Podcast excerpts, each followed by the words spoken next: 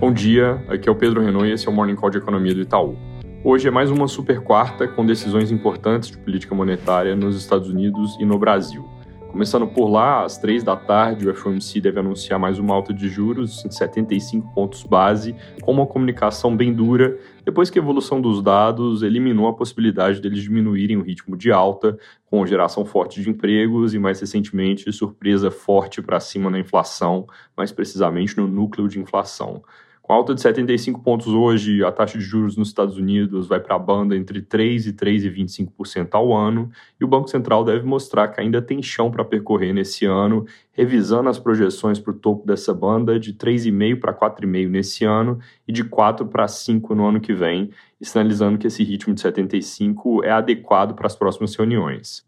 Essas projeções, só para deixar claro, são os famosos DOTs, o conjunto ali de expectativas dos membros dos comitês que eles atualizam nas reuniões de fim de trimestre. Além disso, no discurso pós-reunião, o Powell deve dar foco total ao controle da inflação, mostrando o comprometimento com o objetivo de esfriar a economia e o mercado de trabalho e reconhecendo, pelo menos de forma implícita, que o Fed aceita a possibilidade de uma recessão. A maioria do mercado concorda com a nossa expectativa de alta de 75, mas a gente espera um discurso mais duro do que a média e dots mais altos para juros no fim desse ano e do próximo. Se a gente tiver certo, o mercado deve reagir negativamente ao anúncio. Dólar para cima, ativos de risco para baixo. No leste europeu, a guerra entre Rússia e Ucrânia volta ao centro das atenções, com o anúncio de mobilização parcial de tropas na Rússia para reforçar o esforço de guerra, com mobilização parcial significando basicamente convocação de pessoas com experiência militar, reservistas no geral, segundo o ministro da Defesa, adicionando cerca de 300 mil pessoas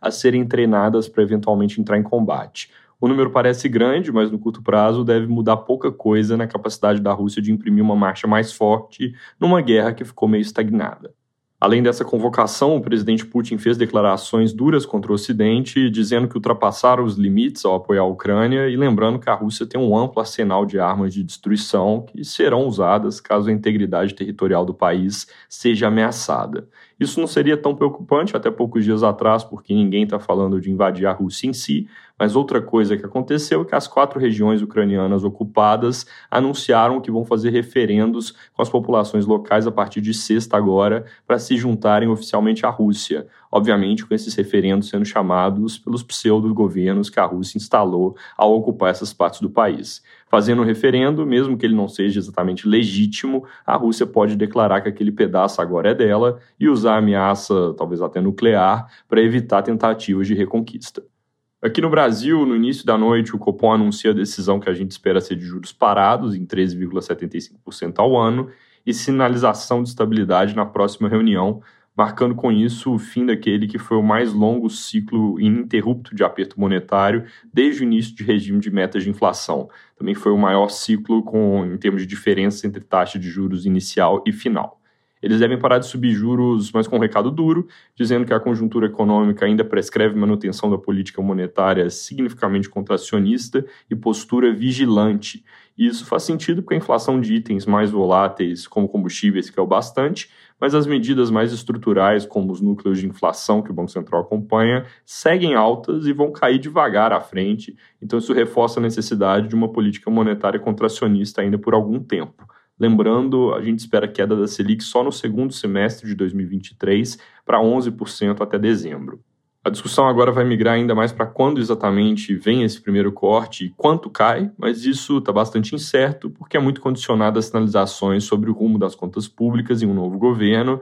e principalmente a ter ou não mudanças no acabouço fiscal que mudem a capacidade do Brasil de estabilizar a relação dívida-PIB. Fazendo a ponte com eleições, saíram pesquisas Poder Data e Quest hoje. No Poder Data, Lula subiu um ponto para 44% no primeiro turno e Bolsonaro ficou estável em 37%. Na pesquisa Quest, o ex-presidente subiu dois pontos, também para 44%, e o presidente ficou instável em 34%, nos dois casos aqui comparando com a semana passada. Atualizando a média móvel das últimas oito pesquisas dos principais institutos, de ontem para hoje, Lula ficou estável em 43% e Bolsonaro subiu um ponto para 36%. Só esclarecendo rápido, a gente olha para as últimas oito, porque tem saído mais ou menos oito pesquisas por semana, então ficou uma janela mais intuitiva para se considerar.